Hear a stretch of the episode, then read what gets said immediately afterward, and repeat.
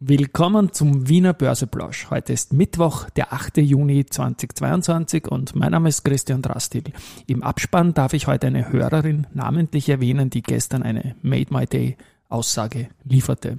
Das Thema im Wiener Börseplausch ist natürlich wieder Market and Me.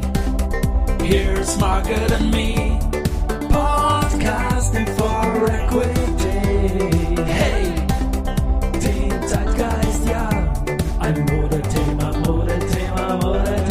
die Börse als Modethema und die Juni-Folgen des Wiener Börseplausch sind präsentiert von Wiener Berger und dem WSS Aktien Österreich Fonds. Blicken wir auf den Markt. Es ist jetzt 13.26 Uhr, als ich das hier einspreche und der ATXDR ist leicht im Plus 0,11 Prozent bei 7021 Punkten.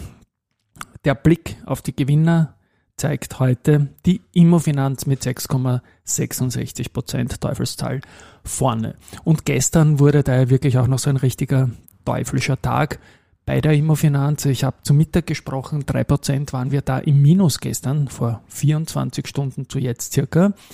Und am Abend wurden aus diesen drei Prozent noch 16 Prozent.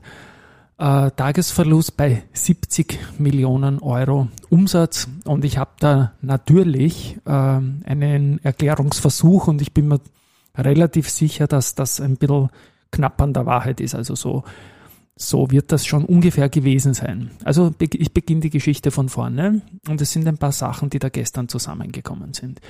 Zunächst einmal war klar, am 31. Mai wurde gemeldet, dass die CPI nach Ablauf des Angebots 76 Prozent und irgendwas hat. Also 76, irgendwas. Damit habe ich mal hochgerechnet, dass der Streubesitzfaktor der äh, Immofinanz, der Free Float Faktor von 0,7 auf 0,3 zurückgehen wird. So, das war dann unklar, ob das noch ins aktuelle Monat reingerechnet wird. ATX-Komitee, Beobachtungsliste. Die Beobachtungsliste kommt immer am ersten Handelstag. Ähm, am zweiten Handelstag ist normalerweise das ATX-Komitee. In der letzten Woche waren drei Handelstage Juni. Es ist aber nichts vom ATX-Komitee gekommen, ähm, sondern dann erst gestern am Abend. Also diese Vermutung, dass der Treubesitzfaktor von 0,7 auf 0,3 zurückgehen wird, hat gestimmt ist allerdings erst am vierten Handelstag im, im Juni gekommen und damit musste man nicht mehr unbedingt rechnen. Es hätte auch sein können, dass das dann erst Anfang Juli in die Geschichte reingenommen ist. Es ist so, es war so und so ist dann letztendlich gestern auch ein Verkaufsdruck entstanden. Äh, vielleicht auch eine Schieflage Margin Call bei meinen oder anderen Marktteilnehmer, so dass sich das Ganze über den Tag halt immer mehr aufgebauscht hat. Und jetzt ist es natürlich so, 70 Millionen Euro Umsatz heute die Gegenbewegung. Es sieht so aus, als wäre dieser Indexeffekt jetzt einmal verdaut. Ich habe auch Lesermails reinbekommen, also die klassische Rudi-Geschichte, äh, weil ich ja gestern äh, auch gesagt habe, dass es schön wäre, wenn die Vorstände wieder kaufen würden. Die haben ja eingemeldet und da ist auch sehr, sehr viel von, von Lesern gekommen.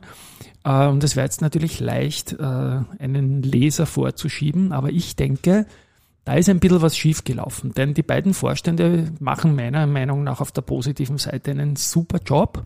Die Immofinanz steht so gut da wie seit Jahren nicht, sind aber offenbar nicht diese Machtpolitiker, wie es vielleicht manche ihrer Vorgänger waren, und haben dann letztendlich doch sehr, sehr knapp vor Ablauf der Frist dann ihre Stücke verkauft zu 23 Euro. Das war zu einem Zeitpunkt, wo ein Privatanleger nicht mehr unbedingt bei seiner Bank navigieren konnte. Die hatten zum Teil schon geschlossen. Da habe ich wieder die Übernahmekommission kritisiert, dass man das zuerst auf einen Samstag legt hat, dann noch verlängert hat. Die Banken haben sowieso schon Tage vorher zugehabt und das alles im digitalen Zeitalter ist wirklich Steinzeit, sage ich mal. Aber der, der Punkt, den ich ähm, den beiden Immofinanzvorständen schon gebe, ist, dass sie noch im Februar gesagt haben, äh, dass der Angebotspreis von 23 Euro, und der wurde ja schon erhöht, unverändert zu niedrig ist, weil man eben keine angemessene Kontrollprämie in Bezug auf die Kontrollerlangung der CPI-Property über die Immofinanz berücksichtigt hier. Das heißt, die haben quasi zuletzt gesagt gehabt, dass es zu niedrig ist und dann doch eingemeldet. Und das deponiere ich schon äh, als kleinen Kritikpunkt hier. Das ist zum Beispiel so, dass der, der Bruno Ettenauer bei der, bei der ESIMO, wo es ja die 23,5 bald geben wird, geben muss, weil das Höchststimmrecht gefallen ist und jetzt obligatorisch ein Angebot kommen muss, äh, sagt, man soll das annehmen. Also ich möchte nochmal sagen, mir ist es lieber, wenn die Vorstände sagen, es soll nicht angenommen werden, weil als Langfristaktionär denke ich, ist das einfach eine schöne Sache. Man, man ist als Aktionär dabei und man hat ja auch gelernt, jetzt bei der CMO geht es wieder schön nach oben. Ähm, dass es schön ist, wenn die Papiere einfach gelistet bleiben und eine Convert und eine Buwok wären mir auch beide lieber, so sie noch an der Wiener Börse solo notieren würden. Und man darf ja nicht vergessen, die Buwok, die kommt ja auch aus der Immofinanz. Also insofern meine Rechnung von gestern, dass sich zum Beispiel der Stefan Schönauer, Immofinanzvorstand, ähm, circa 60.000 Euro sparen würde, wenn er, also sparen nicht, also billiger wieder reinkommen würde, wenn er seine 15.000 Stück wieder kaufen würde. Da liegen wir jetzt auch nach dem Anstieg heute, kurz zu rechnen, da geht es jetzt um 18, 17, geht es um 5,5 Euro, da geht es doch noch immer um 80.000 Euro, also mehr als gestern. Nicht ganz so, so viel wie gestern am Abend, aber ich habe gestern zu Mittag gesprochen, da waren es 60.000 Euro. Also insofern, glaube ich, ist das in Summe die Situation jetzt, dass die Vorstände sehr spät äh, geantwortet haben und Net Asset Value war gestern fast beim, bei der Hälfte, weil die 29er und gestern waren wir im Tief auf tiefen 16er Kursen. Und jetzt sind wir halt wieder über 17. Ich glaube, der scharfe Fall ist vorbei. Es hat da die Gemengelage sehr stark zusammengespielt und vom Unternehmen selbst, das hat man auch nachgefragt, haben viele Leute nachgefragt, ähm, gibt es keine negativen Signale, dass sich an der Geschäftsentwicklung was verschlechtert haben sollte.